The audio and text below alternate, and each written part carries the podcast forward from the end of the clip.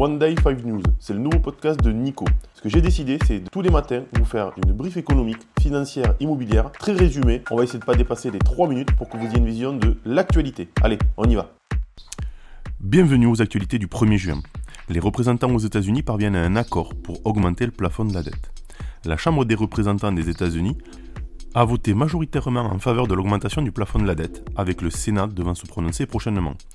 Le texte adopté prévoit une hausse de la limite de la dette jusqu'au 1er janvier 2025, tout en imposant un plafond aux dépenses publiques fédérales pour les deux prochaines années. Cependant, l'accord a été critiqué par l'aile gauche du Parti démocrate et l'aile droite du Parti républicain. Les mesures sur la question du relèvement du plafond de la dette restent toutefois en discussion. L'inflation se stabilise dans les principales nations européennes. L'inflation dans les grandes nations européennes semble se stabiliser, même si la lutte n'est pas terminée comme l'indique Louise Guindos, vice-président de la Banque Centrale Européenne, BCE.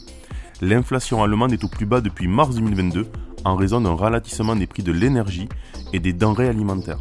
De même, l'Italie, l'Espagne et le Royaume-Uni ont également constaté une décélération de l'inflation.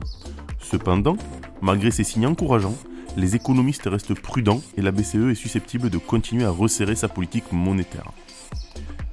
On va parler de FinTech. Suite aux années d'abondance, l'apprentissage difficile de la modération. Après des années fastes, les FinTech adoptent une nouvelle sobriété face à la prudence des investisseurs suite à la remontée soudaine des taux. Les levées de fonds sont devenues plus complexes et l'industrie traverse une phase de réajustement. Depuis la mi-2021, les valorisations des FinTech ont chuté de plus de 60%. Cependant, malgré un environnement difficile, des opportunités pourraient se présenter pour les entreprises bien financées et bien sûr innovantes. Une avalanche de données économiques aux États-Unis et une attention portée sur l'inflation en zone euro. La Bourse de Paris se prépare pour une journée chargée de statistiques américaines, y compris des données sur l'emploi dans le secteur privé et l'ISM manufacturier de mai. Ce déferlement est dû à un jour férié aux États-Unis, plus tôt cette semaine, déplaçant certaines publications prévues. En outre, la première estimation de l'inflation pour mai dans la zone euro est également attendue. Pendant ce temps, du côté des entreprises, Rémi Cointreau devrait présenter ses résultats annuels. Pétrole. L'Arabie saoudite promet une lutte acharnée contre les spéculateurs. L'Arabie saoudite, l'un des principaux producteurs de l'OPEP, avertit les spéculateurs d'une possible nouvelle baisse de la production de pétrole pour stabiliser les prix. Cette annonce s'inscrit dans un contexte de lutte contre les traders qui parient sur la chute des prix. Malgré une précédente baisse de production ayant engendré une hausse des prix en avril, le prix du baril reste inférieur au seuil nécessaire à l'équilibre budgétaire saoudien. Cependant, les fonds spéculatifs ont doublé leur pari sur la baisse des prix, s'attendant à une réduction de la demande due à un ralentissement économique mondial. C'est parti pour l'analyse. En ce moment, sur toutes les lèvres, les gens parlent de la crise immobilière.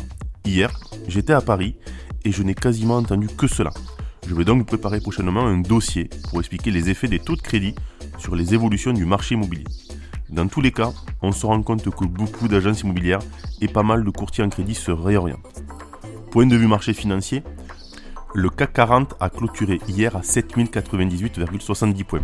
Il a perdu 1,54% en une journée. La barre des 7000 points n'a jamais été aussi proche. Je vais me permettre de vous lire un avis que j'ai reçu hier et après je vais m'en arrêter là. Bonjour, j'ai découvert vos mails sur l'actu journalière. D'habitude, l'actu économie, c'est barbant, long et complexe. Franchement, avec vous, j'adore, c'est rapide, complet, clair et synthétique. Merci. Je remercie la personne qui m'a fait ce commentaire, ça donne beaucoup de motivation. N'hésitez pas à me faire vos retours. Je vous dis à demain pour 5 actus financières. Bonne journée.